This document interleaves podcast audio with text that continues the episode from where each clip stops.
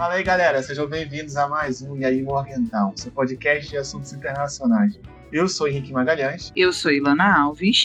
E no episódio de hoje iremos falar sobre a geopolítica da vacina e o Covid no Brasil. E aí, Ilana, partiu o bumbum tam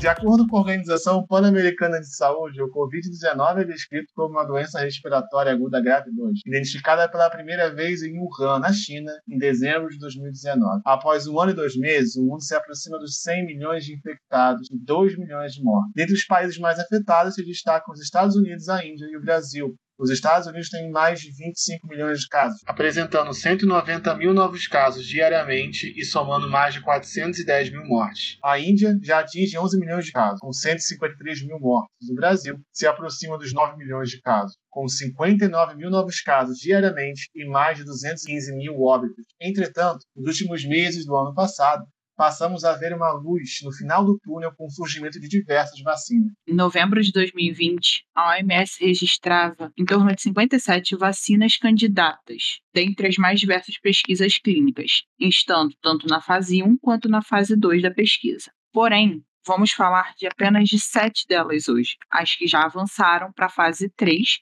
e já estão começando a ser disponibilizadas para o público, sendo elas a Johnson Johnson Johnson, que teve seu país de origem nos Estados Unidos, a Moderna, também americana, a Pfizer, que é uma união da Alemanha com os Estados Unidos, a Sputnik V, da Rússia, a Coronavac e a Sinopharm, que são chinesas, e a Oxford, que é a britânica. Então, Henrique, você já escolheu qual que você vai tomar? Olha, Lana, eu não sei. É, tecnicamente a gente não pode nem escolher, mas se eu pudesse escolher, eu acho que eu não iria escolher a russa, porque eu tenho medo de altura. é, tá bom. Mas aí você, ouvinte, deve estar se perguntando: por que raio geopolítica se é só colocar a agulhinha no bracinho? Bom, é porque o buraco é sempre mais embaixo. Países não têm amigos, têm interesses. Então precisamos saber a realidade por trás das ações de cada país, que apesar de parecerem humanitárias e amigáveis, sempre levam uma pitadinha de estratégia geopolítica. Mas, Ilana, dá uma palhinha aí para os ouvintes o que é geopolítica. A geopolítica nada mais é do que uma maneira que a gente consegue entender os fenômenos políticos e históricos e como que isso afeta a nossa realidade global. Normalmente, a geopolítica estuda conflitos internacionais, disputas ideológicas, acordos internacionais, entre outros assuntos. E é exatamente a parte de acordos internacionais que tem a ver com a geopolítica da vacina vacina. A geopolítica da vacina está se tornando essencial para entender o movimento dos Estados-nação e as consequências disso no sistema internacional, porque afinal de contas esses acordos de compra e venda de vacina está sendo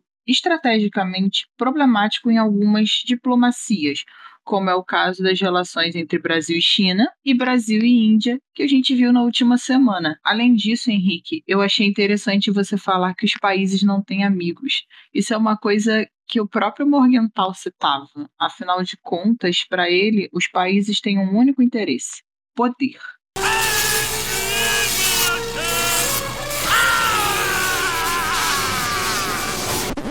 Tanto que a gente brinca que nós estamos analisando essa loucura que é o equilíbrio de poder do sistema internacional. Mas me diz, por que, que você acredita que hoje estamos vivendo essa loucura de ver Estados Unidos, China, Reino Unido, Alemanha e a Rússia querendo produzir uma vacina?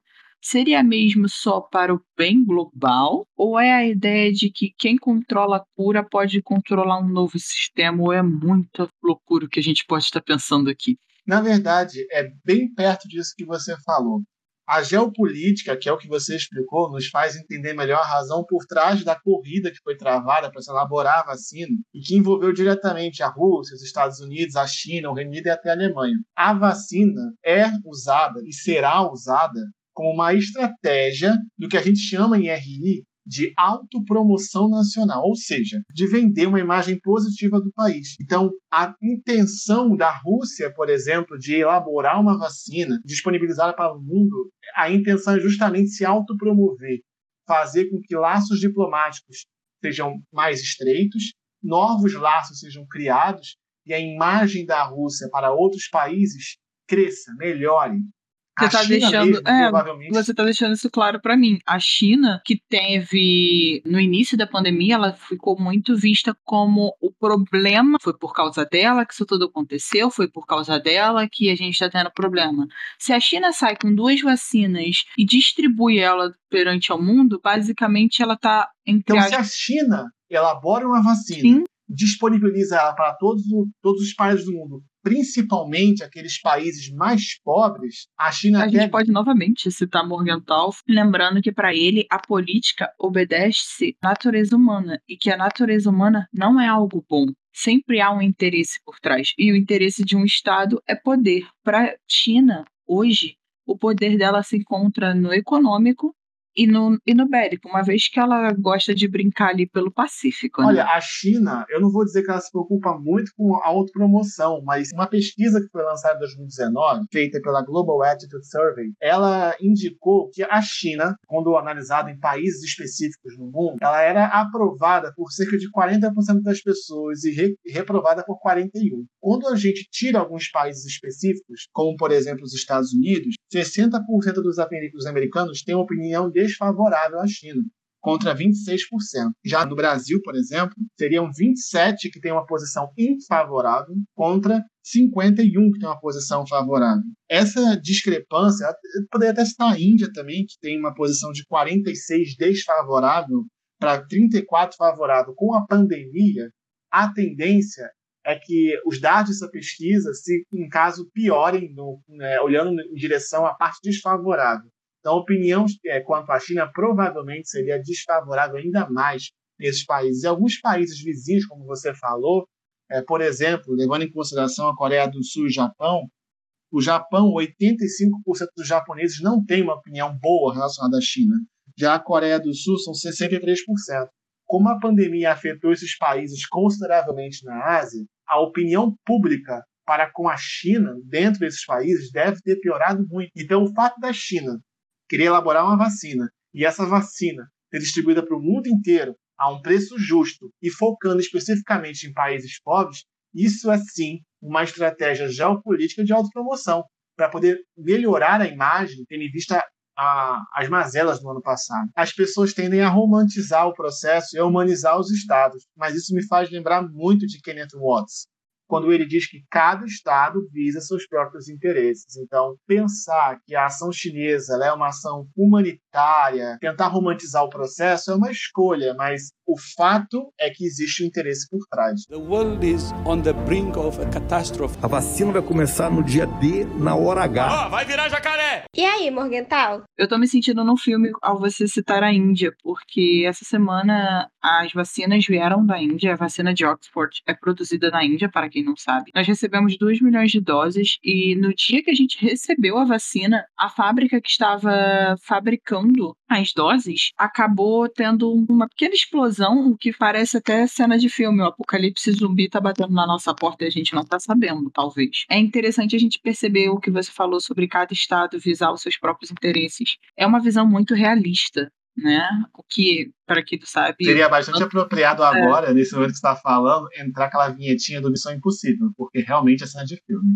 O editor desse podcast adverte: o tema de Missão Impossível possui direitos autorais, por isso, fiquem com essa versão surrealista, moderna desse tema.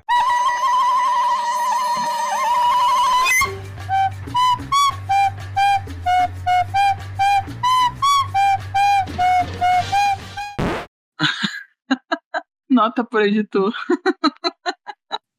É interessante a parte que você fala sobre os estados terem interesse e tudo mais, porque isso é uma coisa muito do realismo, né? Os autores realistas têm a ideia de que os estados querem apenas poder e que eles vão usar de qualquer meio para isso. Tanto que o Morgenthau fala que o interesse é definido em termos de poder, que se permite ou não remontar ou antecipar os passos de um político, do escopo político, né? Tanto que ele fala que isso pode ser feito tanto no passado quanto no presente quanto no futuro. E como isso se dará ou se deu no cenário. Isso é um dos princípios, se eu não me engano, é o segundo princípio do Morgenthau, e ele fala que é a única maneira que o Estado age é pela busca do racional. E a gente acaba humanizando esses estados, acreditando de que eles são bonzinhos e legais. Visivelmente isso não está acontecendo. Visivelmente a China tem um interesse político por trás. Principalmente hoje sendo a segunda maior economia do mundo. Analisando por PIB nominal, a China é a segunda maior economia do mundo. Se você for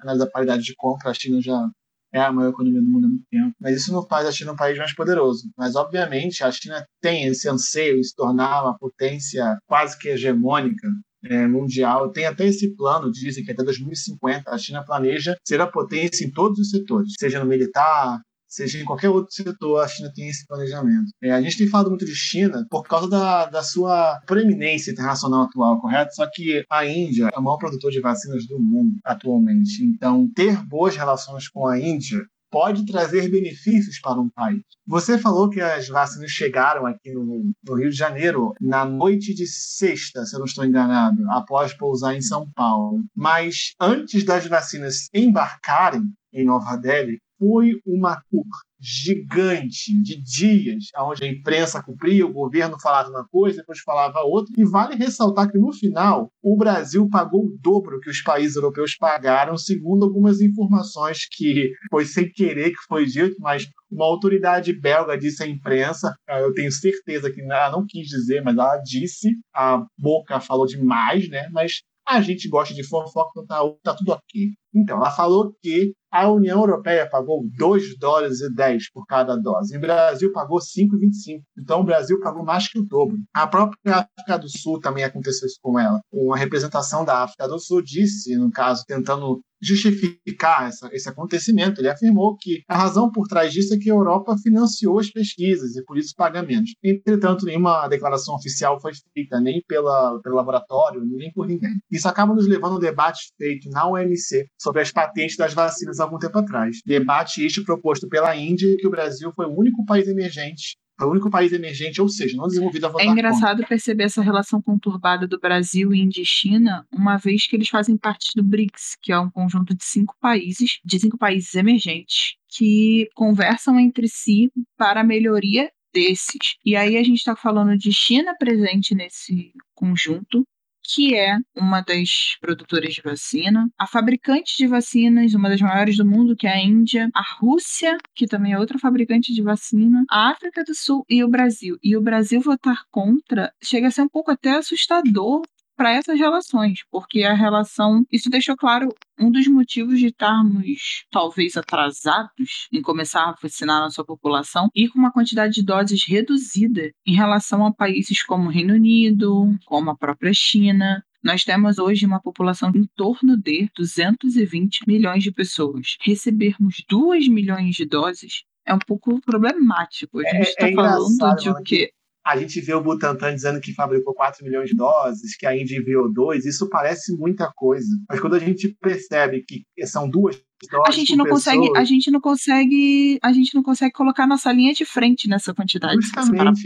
Quando a gente bota no papel que são duas doses por pessoa e que o Brasil tem 220 milhões de habitantes, são 440 milhões de doses que o Brasil precisa. Então, 2 milhões de doses não é nada né? Não chega a ser meio por cento. Para quem não entendeu a conta que o Henrique fez, precisa-se de duas doses para a vacina ficar ok. Então nós temos que dobrar a quantidade de habitantes hoje no Brasil para receber a quantidade de doses. Então, sim, a gente está falando de 440 milhões de doses. E a fabricação disso tem que ser pensada a longo prazo. Não é à toa que eu volto a ressaltar. A China ter, na lista que citamos, pelo menos duas vacinas, os Estados Unidos estão com três, se contarmos com a Pfizer, que é uma, uma vacina alemã americana. Então, não é porque os países querem ser amigos e querem somente achar a cura. É óbvio que isso também envolve porque, achando a cura, a gente consegue colocar a economia para rodar. Mas tem um fator de nós estamos falando de um poder político. A China falar nós vacinamos tantos países com a nossa vacina é você tirar esse caráter de vírus chinês. A gripe espanhola, por exemplo, tem dois pontos. A Espanha não consegue segurar o vírus da maneira correta. O mundo estava em guerra, a gente está falando de 1918 1918 e a Espanha começa a noticiar o vírus. Então, vale ressaltar que a gripe espanhola ficou como gripe espanhola porque a Espanha falou para o mundo o que estava acontecendo no meio de uma guerra, ela não consegue controlar o vírus e aí o marco não é ser uma gripe, mas como o mundo parou por conta da gripe da Espanha. E é isso que a China não quer. A China não quer ter o coronavírus como um problema. A China quer ver como uma solução. Então, o investimento pesado em pesquisa para desenvolver a cura é essencial para a China nesse momento. É essencial. E ainda tem o fator de que a China teve um epicentro. Nós tivemos ao todo da pandemia, se não me engano, quatro epicentros. Estamos indo para o quarto agora. A China, no primeiro momento, a Itália, quando ela não fecha suas fronteiras, e aí nós temos a Itália disseminando isso de uma maneira um pouco maior, uma vez que ela tinha Milão e Roma como bases de epicentro. E agora os Estados Unidos, que começou a declinar, talvez por conta da posse do Biden, talvez por conta das medidas que os estados tomaram ao invés do próprio ex-presidente Donald Trump. E depois nós temos o Brasil, com a quantidade de mortes que nós estamos tendo, com a quantidade de casos por dia. Se eu não me engano, nós chegamos a 53 mil casos por, por dia. A média, aparentemente,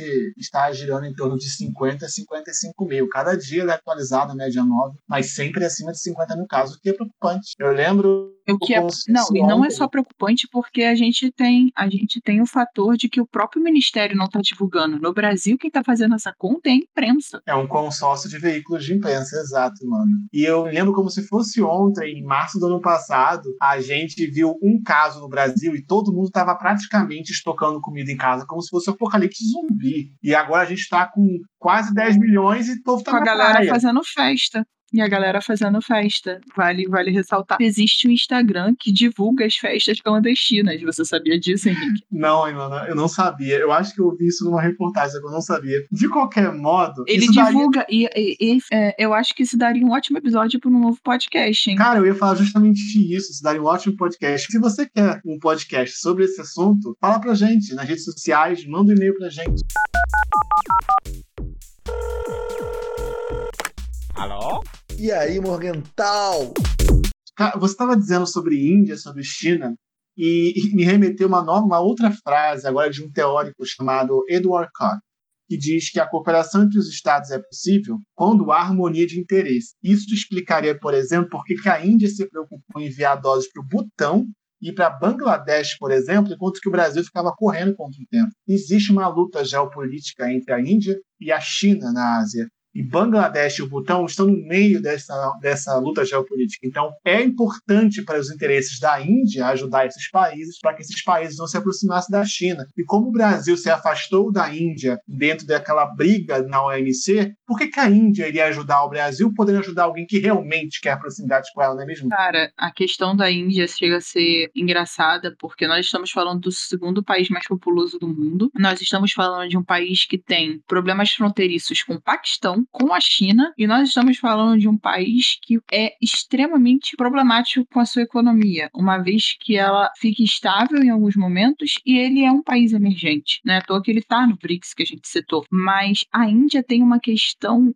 também marítima e histórica, tá? Porque ainda quando a Índia era vice-reino britânico e tudo mais, a Índia tinha já uma questão com a China. Então, deixar claro que estamos falando de uma cooperação onde a vacina de Oxford é produzida na Índia, tem um porém. Isso demonstra força e união Índia-Reino Unido. E como que isso pode ficar visto para a China? Como que isso fica visto para aquela região? Foi exatamente o que você falou. Enviar doses para o Butão. Por que Butão? Porque é uma uma região geopoliticamente estratégica. Por que para Bangladesh? Porque é uma região geopolítica estratégica. Eu deixo bem claro agora para você que está escutando o podcast que você provavelmente nem sabia que o Butão existe, não é mesmo? Entretanto, o Butão, o Butão ele é um país pequeno que faz fronteira com a Índia e com a China. Há alguns anos atrás, houve umas manifestações, uma mudança de governo no Nepal que também é um país da região que é pequeno. E isso já ace... Por sinal, um dos, o Nepal foi um dos países mais ricos do mundo na produção de ouro. Existem palácios com tanto ouro que o mundo não sabe disso. Exatamente. É lindo. A monarquia do Nepal caiu e atualmente quem é, gere o Nepal, o governo do Nepal, Nepal, ele é do Partido Comunista do Nepal. E, obviamente, houve influência chinesa nisso. O Butão também tem uma monarquia quase que absoluta. Não é do interesse da Índia, que a China também influencia o Nepal. Então, um dos países que mais apoiam o Nepal economicamente, comercialmente, financeiramente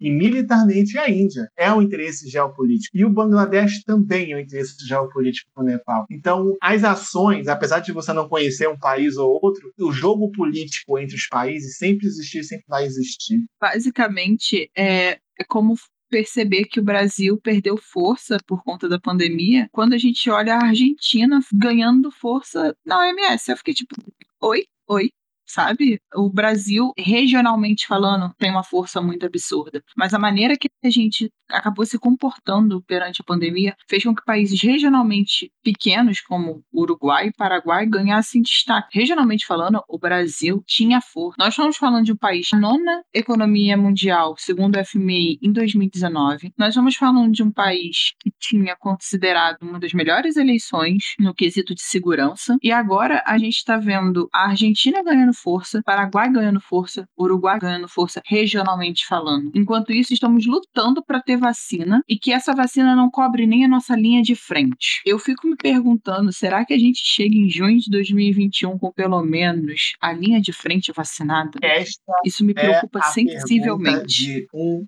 bilhão de dólares, porque se fosse só um bilhão de reais, seria o quê, né? O dólar tá quase 25 reais. o dólar tá valorizado, não é mesmo? Isso que você está falando me remete a episódios que aconteceram no passado relacionados à China, em que eu acho que o Eduardo Bolsonaro ele chama de 02, não é mesmo? Eu não lembro, que são tantos zeros e todos são iguais, parece três robôs, tipo, eles falam a mesma coisa, não sei porque diferencia, mas enfim. Acho que foi o Eduardo Bolsonaro, ele fez alguns comentários não muito legais, não é mesmo, relacionados à China, e isso gerou um atrito com o governo chinês. Vamos deixar claro que eu não acredito que nem é comentário, porque se fosse um comentário ele faria isso na imprensa. Ele não faz isso na imprensa. Ele vai pro Twitter e acha que o Twitter deve ser o porta-voz dele. O cara não tem a coragem de ir num jornal e falar, né? Então, as declarações que ele soltou sobre a China, olha. É aquela coisa, a embaixada chinesa até reagiu, afirmando que eram declarações infames, uhum. que o Eduardo e algumas personalidades brasileiras estavam desrespeitando os fatos da cooperação sino-brasileira. O problema é o seguinte, que as pessoas precisam entender, sejam as pessoas de esquerda, de direita, de cima, de baixo, de não importa. Não há problemas em se resguardar da influência ou da dependência de um outro país, no caso da China. Então, o Brasil ter um pé atrás no relacionamento com a China, com medo disso dar algum problema no futuro, não é um problema. Mas ameaçar o crescimento econômico do Brasil e uma possível campanha de vacinação sem ganhar nada em troca, apenas para poder fazer um tweet e lacrar com a intenção de ganhar capital político dentro do país, bem, não é uma boa ideia, não é mesmo, Nanda? Não é uma boa ideia. Não, não, não é. Não tem como a gente hoje olhar e falar: olha, esse tweet foi maravilhoso. Quando a China, eu lembro, eu consigo lembrar desse dia. Quando eu vi os comentários desse ser de luz, que eu não me dou o trabalho de gravar o nome, a primeira coisa, eu, eu nunca esqueci disso, eu virei para minha mãe e eu falei assim: nós vamos ter problema. A gente não tava nem pensando ainda em pandemia. E ela falou: por quê? Eu, porque esse tipo de comentário faz você perder relações. E a China comprava da gente igual água. Você lembra que a China comprava da gente igual Não água? Não só comprava, como ainda compra. É a verdade atualmente, Lana. Não é no mesmo nível. É essa a questão. A China antigamente comprava muito alimento da gente. E agora eles não estão fazendo. Eu lembro que assim que a embaixada se pronunciou, uma semana depois, a China parou de comprar nossa soja e foi comprar soja dos Estados Unidos, que é um dos seus maiores rivais o principal problema nesse contexto todo que as pessoas ignoram é o seguinte: foi o que eu falei anteriormente. Você pode rever a sua política externa de modo a agir com os interesses do seu país e se resguardar nas relações com alguns países. Então, tipo, eu vou me afastar um pouquinho da China porque a China está sendo muito incisiva ou está fazendo algumas coisas que eu não concordo. Você existe alguns países africanos e latino-americanos que hoje em dia dependem da China integralmente e que não podem se opor ao interesse chinês. Eles são meio que fantoches agora. Então, se o o Brasil tinha receio disso acontecer, isso não é necessariamente um problema. O problema é você ir para a imprensa, ou no caso do 02, do 01, ou não sei que zero que ele é, mas ninguém se importa, você ir para o Twitter e fazer um comentário que não vai gerar nenhuma coisa boa para o país. E, na verdade, ainda prejudicou as relações do Brasil com a China. Bom, e nós podemos ver essa semana também com o envio do insumo para poder se fabricar a vacina aqui no Rio de Janeiro, o IFA, que é necessário para se fabricar a vacina da Fiocruz. Ele vem da China. A China tem justificado esse atraso por motivos burocráticos. Entretanto, a gente pode desconfiar que existe um motivo político por trás. Se você for querer entender a situação, você não pode nem dizer que o governo chinês está errado, porque por que o governo chinês iria quebrar a burocracia do país ou correr com um processo burocrático para ajudar um país que está quase dois anos falando dele? Exatamente. É tão engraçado que uma das matérias que eu li hoje, hoje, exatamente hoje, foi Ernesto Araújo precisa resolver os problemas que ele mesmo criou. Aí eu fiquei, então por que, que ele criou o problema? Né? A minha pergunta foi só essa. Por que, que ele criou? Visivelmente, ter problemas com a China hoje não é uma boa escolha. Então, ao invés de você, você é um ministro, o seu presidente e seus filhos estão falando mal da parte em que você cuida. Por que você não conversa com o seu presidente sobre isso? Faltou o Ministério das Relações Exteriores explicar o que, que é o Ministério das Relações Exteriores. Não é à toa que existem diversos diplomatas presentes hoje no Ministério que estão insatisfeitos com com a postura do Ernesto Araújo. Lana? Falta pragmatismo, que a gente falou muito de pragmatismo no episódio anterior, vai falar nesse episódio e vai continuar falando, porque o pragmatismo ele é importante para um governo. A gente tem que trabalhar com os fatos. E o Ernesto não trabalha com os fatos, infelizmente. Ele trabalha com a vontade dele, etc. A política externa brasileira se vinculou muito a figuras do Donald Trump e se afastou de países que eram importantes para o Brasil, para o crescimento do Brasil. Você pode estar se perguntando agora por que a China é tão importante para o Brasil. A China é um dos países que mais compra e vende no mundo. A China é apelidada de fábrica do mundo. O Brasil é apelidada de fazenda do mundo. Então o Brasil precisa que a China compre do Brasil, e depois provavelmente ele irá comprar o produto final da China. A China exporta para praticamente todos os países do mundo. Se o Brasil se orgulha de alimentar o mundo inteiro, a China se orgulha de vender bens para o mundo inteiro. Então nós não podemos ter problemas com a China se a gente quer ser uma potência econômica. E mesmo se a China continuasse sendo a maior compradora do mundo, mas não tivesse a população que ela tem, ela ainda compraria do Brasil, porque ela precisa alimentar a população. Nós estamos falando da maior população do mundo, a gente está falando de um bilhão de pessoas. Essas pessoas precisam comer. Se nós somos a fazenda do mundo, a gente precisa alimentar essas pessoas. Se esse país não compra da gente, a lógica está bem clara. Que é outro exemplo claro do erro do ministério quando eles acharam que poderiam fazer como os Estados Unidos e cogitaram a ideia de colocar a nossa embaixada. Ilana, sabe qual é a principal diferença do Brasil e dos Estados Unidos? A principal diferença do Brasil para os Estados Unidos é o Biden, essa semana, disse que vai doar o PIB do Brasil para o povo. Essa é a principal diferença. A gente tem um PIB de 2 trilhões por ano, o Biden e o Trump juntos fizeram um pacote de 2 trilhões. Essa é a principal diferença. O PIB dos Estados Unidos é muito maior do que o do Brasil. Então o Brasil não pode se comportar como os Estados Unidos. O Brasil tem que ser pragmático, ele tem que se comportar como o Brasil. Ele tem que saber sua realidade e onde ele está. Então, não foi uma boa estratégia se afastar da China.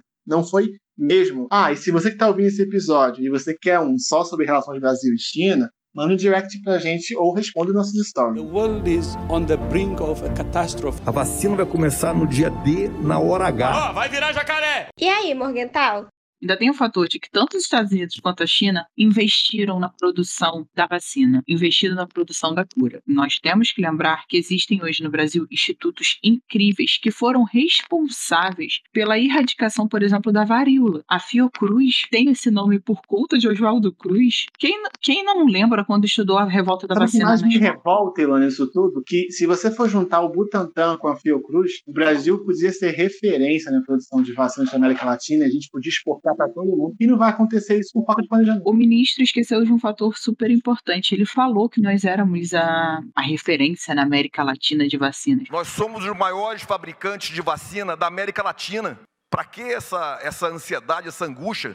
Nós somos a referência na América Latina e estamos trabalhando. Só que ele esqueceu de investir. Existem notícias rodando de que até agora o governo não pagou o Butantan pelas doses. Não é porque o Butantan é um órgão público que ele não precisa receber por essas doses. A gente tem que deixar É, isso tem muito detalhe, claro. o. Pazuello falou semana passada que as doses do Butantan só aconteceram por investimentos federais. Isso não é verdade, não é mesmo, mano? Mas vamos focar em outras coisas agora, senão a gente vai ficar até amanhã falando sobre o Brasil. Vamos focar, por exemplo, na quantidade de pessoas que foram vacinadas pelo mundo, porque nós já temos em torno de 17,3 milhões de pessoas vacinadas. E, ironicamente, nós estamos falando do atual epicentro como número um em vacinação. No dia 8 de janeiro, a gente tinha uma atualização do G1 falando que chegamos a 17,3 milhões de vacinas. E os Estados Unidos estavam liderando o ranking junto com a China, Israel, Emirados Árabes, Rússia, Alemanha, Itália, Canadá, Espanha e Polônia. Sabe o que eu senti falta aqui? Brasil? Não,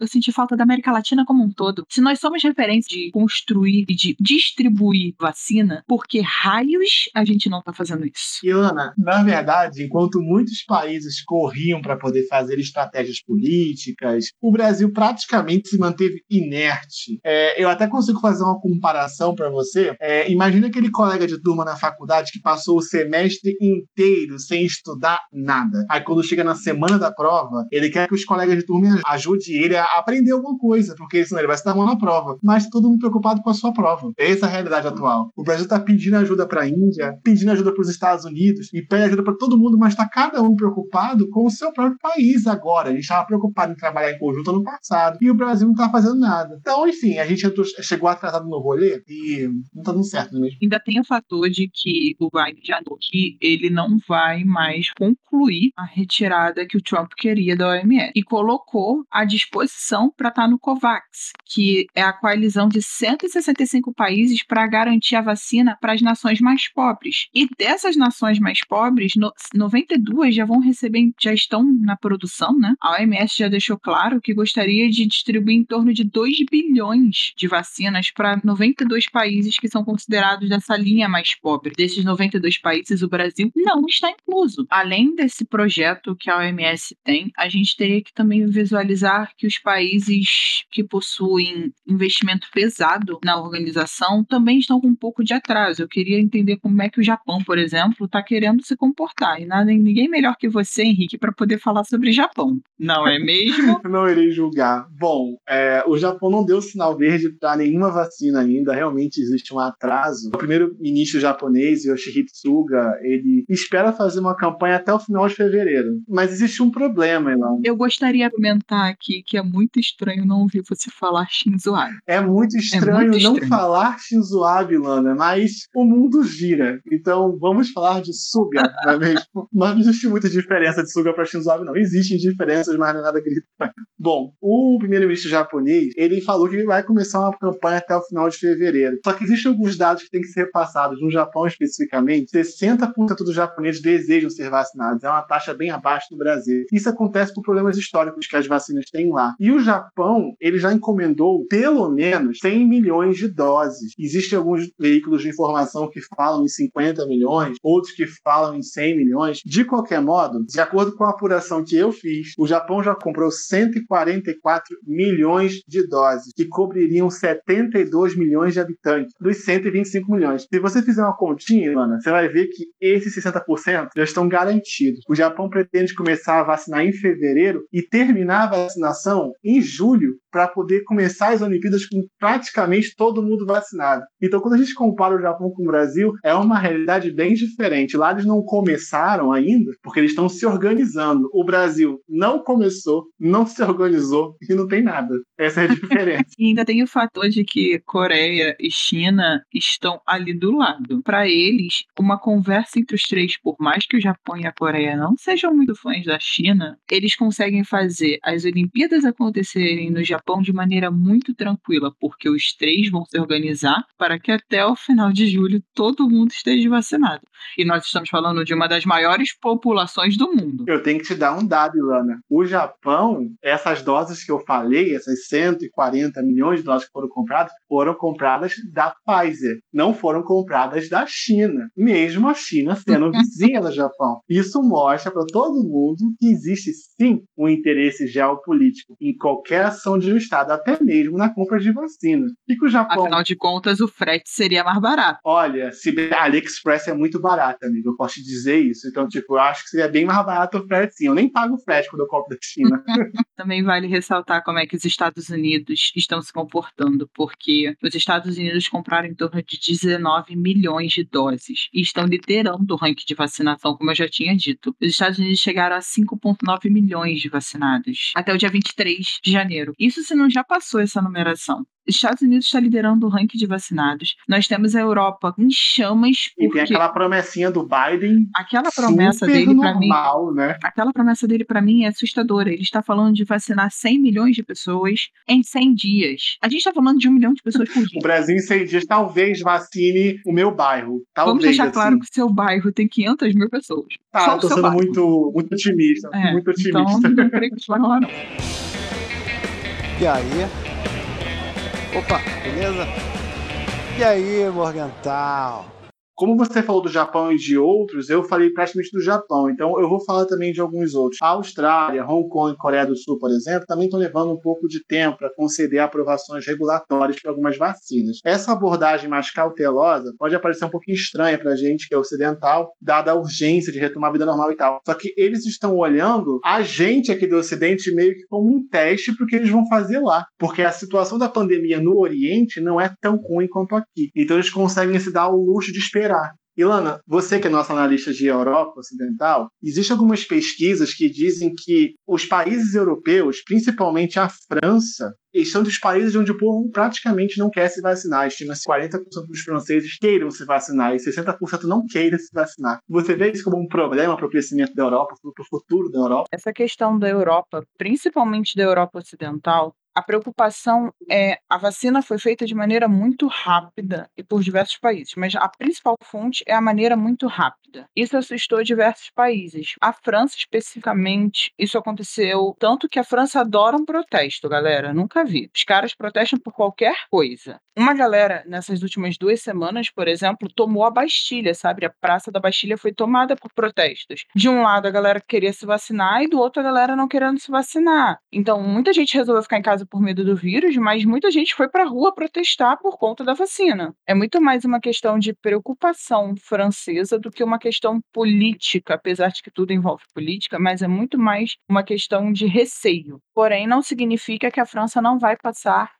por contratempos políticos. A França foi uma das últimas a agir quando o epicentro se tornou a Itália, então a França teve problemas nessa questão política. E quando a população fica receosa em se vacinar, acaba que há pequenos ruídos na política externa francesa. Esses ruídos não são gigantescos, mas existe já burburrinhos dentro da União Europeia sobre o trânsito de pessoas e, consequentemente, esse trânsito só irá acontecer se a pessoa apresentar a carteira de vacinação. Tanto que esses pequenos ruídos já estão repercutindo dentro da União Europeia sobre um possível passaporte de vacinação, onde você vai apresentar sua carteirinha de vacinação para poder transitar dentro da União Europeia. Um passaporte estilo a nossa carteirinha de vacinação. Essa ideia começou a repercutir mundialmente, a ponto de que eu ouvi já alguns lugares do próprio Brasil que têm interesse em olhar essa carteirinha. Você só entraria dentro do estabelecimento se você apresentasse essa carteirinha de vacinação. A minha carteirinha está em dia. A sua está em dia, Henrique? A minha está em dia, com certeza. Com certeza. Enfim, eu vou citar mais uma frase, porque o Henrique de 2021 está muito literário, entendeu? John Mearsheimer uma vez disse: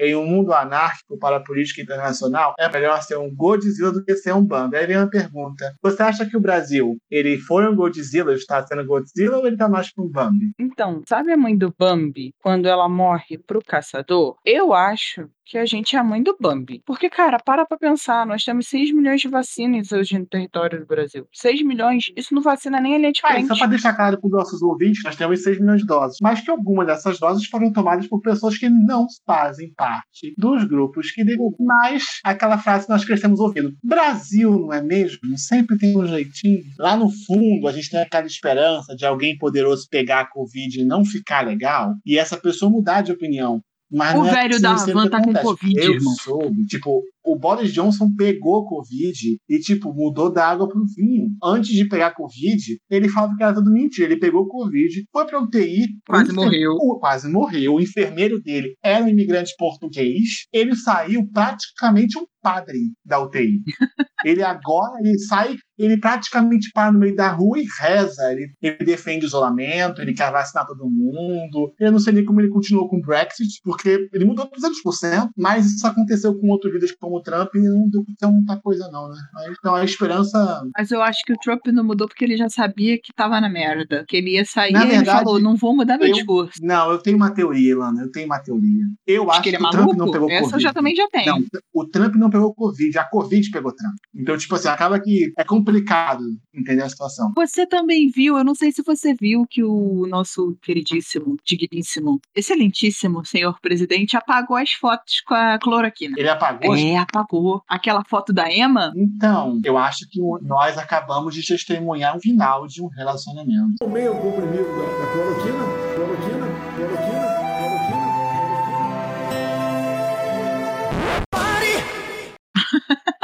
Eu vou entrar no Facebook dele e ver se não existe mais em relacionamento. Mas, Ilana, como você acha que vão acontecer as coisas nas próximas semanas, digo, quanto à vacinação no mundo e no Brasil? Você acha que alguns países vão se destacar mais, que o Brasil vai melhorar, ou você acha que vai continuar tudo no mesmo rolê? vamos lá. É complicado de pensar isso, principalmente porque a Índia está sendo produção em massa da vacina e ela não consegue aumentar ainda mais o seu poderio de produção, né, dessa vacina. Ela já deixou isso bem claro que calma, gente, eu tô tentando, mas eu sou uma só. Basicamente foi essa a resumo do que a Índia deixou claro nas últimas semanas. Eu vou emendar uma pergunta nessa, Ilana, já que você, já que você citou a Índia. Você acha que isso pode fazer a Índia ganhar mais proeminência no mundo? No mundo, não, mas na região onde a gente tem Butão, Bangladesh e a China ali do lado, a Índia está ganhando uma força absurda no equilíbrio de poder asiático. Principalmente porque a Índia não está produzindo a vacina da vizinha chinesa, ela está produzindo a vacina de Oxford,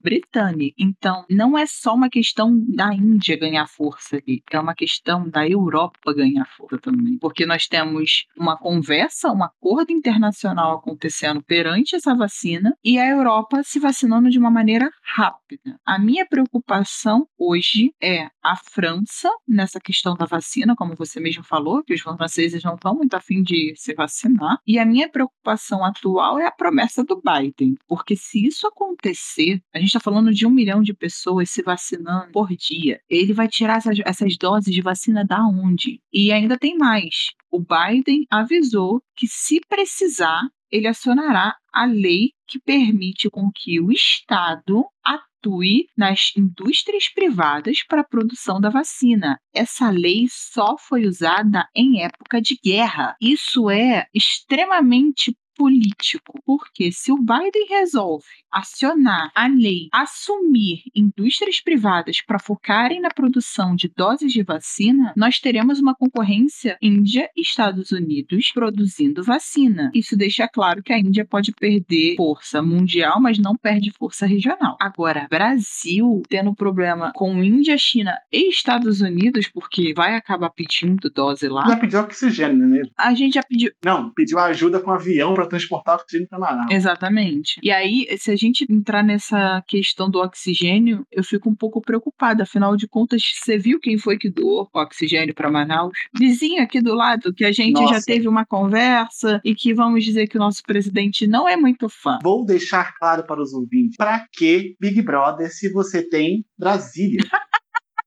é fofoca e treta todo dia. Não precisa de Big Brother. Mas. Maduro doando oxigênio para Manaus. Não, eu não sei se você viu que Manaus pediu mais oxigênio para Venezuela ontem. Isso eu não tinha Nós visto. chegamos a esse ponto. Aí a minha preocupação é: a Venezuela é muito amiga da Rússia. Muito amiga, sim. E da China. e da China, países que estão com a produção da vacina acontecendo. É mais fácil a Venezuela se vacinar primeiro que o Brasil. Eu tô com medo, eu tô cantando a pedra e se acontecer, não me chame de vidente. Europa, a gente está contando com Alemanha, Reino Unido produzindo a vacina, estudando a vacina, e a Índia fazendo a produção, né, a produção de fato, enviando para esses lugares. A gente está falando do segundo epicentro, Itália, já com vacina acontecendo. Nós estamos falando do atual epicentro, Estados Unidos, na liderança da vacinação. E enquanto isso, nós estamos vendo o Brasil aumentando seu número de casos. Então, sim, eu acredito fielmente que nós vamos perder poder regional, nós vamos perder poder no mundo e que nós vamos ficar com nossas relações diplomáticas tão ruins, mas tão ruins, mas tão ruins. Então, sim, preocupante. Agora, me diga uma coisa: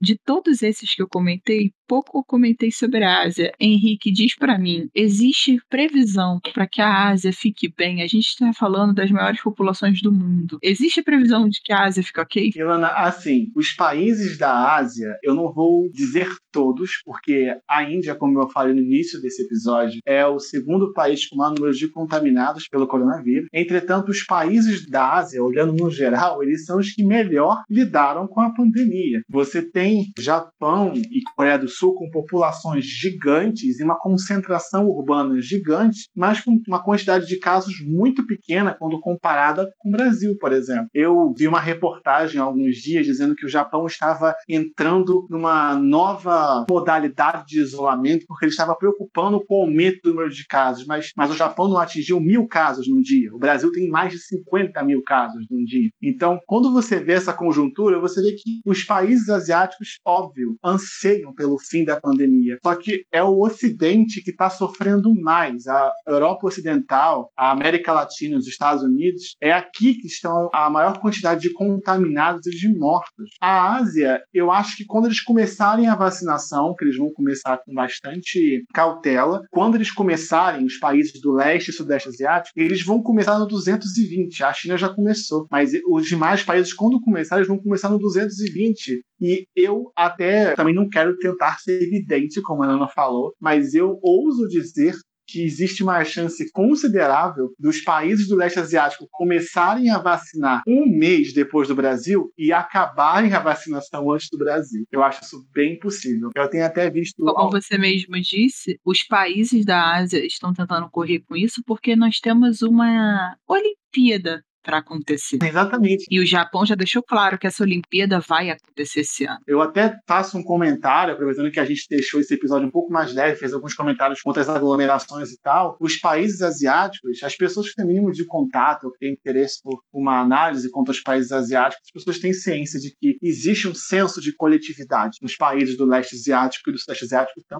no caso específico dos países que eu estou citando aqui, você pode ter certeza de que esse senso de coletividade que eu citei antes, que fez com que o vírus não se espalhasse tão rápido, fez com que os governos conseguissem controlar mais facilmente a disseminação e até quantidade de mortes, provavelmente a vacinação vai fluir mais tranquilamente, mais rapidamente. Além do mais, o que nós temos notado nos últimos anos é que os procedimentos que organizam esses tipos de campanha nesses países acontecem de maneira muito mais fluida e muito mais organizada que aqui. Infelizmente, é uma comparação que a gente tem que fazer, porque a gente tem que olhar para os vizinhos e para os demais estados do mundo como um exemplo positivo ou negativo. A gente não ter feito muito isso, né, mano? A gente tem é, caminhado por conta própria, mas não necessariamente é um caminho que a gente está percorrendo de modo correto. O Japão, desde o início da pandemia, apresentou cerca de 357 mil casos ao todo, cerca de 5 mil mortes, um pouco menos de 5 mil mortes. A média atual do Japão é de 5.800 casos diários. No Brasil, a gente tem uma média diária quase 10 vezes maior e um total de casos bem superior. Na verdade, se você for fazer uma conta para poder descobrir aquilo que é proporcional à quantidade de pessoas que perderam a vida no Japão e no Brasil, para ver que a taxa brasileira ela é extremamente alta. E nós temos que levar em consideração que o Japão, um terço da população, um quarto da população mais ou menos, é idosa. Então é uma diferença bem gritante quando você faz a comparação, sim. São números bem assustadores quando é, notados aqui no Brasil, né? Ou seja, ouvinte, fique em casa, pelo amor de Deus. é sério, assim, não tô pedindo muito. Tô.